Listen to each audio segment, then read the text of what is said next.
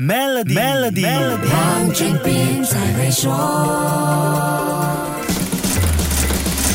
你好，我是黄俊斌。一家叫 Metaphysics 的生成式 AI 影像公司，通过采集大量演员信息，创造不同形象的演员数字人，甚至可以做到演员长生不老，让影视作品摆脱岁月的痕迹。先不说这类 AI 公司有没有权采集和使用演员的各种数据，这些数字人的知识产权 IP 应该归谁？演员是否从这些数字人当中获得收益？这都是目前没有答案，但却是非常关键的问题。另外，AI 要生成好莱坞级别的剧本，就需要用上大量好莱坞水平的剧本来学习。这些剧本肯定少不了顶尖编剧的心血结晶，还有用 Deepfake 合成的人物影像、影视配音的合成人声，通通都是 AI 靠学习真人作品生成的。这些都涉及 IP 问题。我们可以很轻巧的说，不就让 AI 系统参考学习一下嘛？要那么计较吗？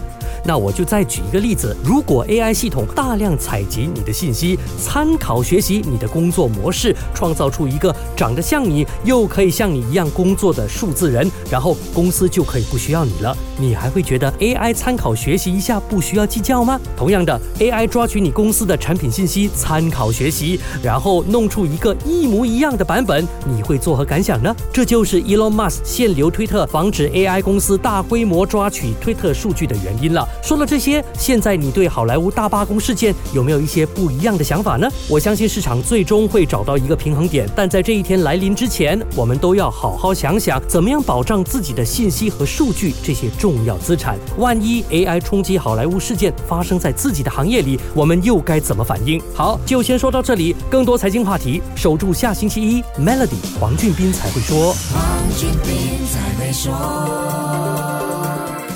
机会，马上为你的 Maybank 商业账户增加存款及使用特定服务，就能享有高达一八仙的年利率回酬。详情浏览 Maybank.my/SME Rewards，需符合条规。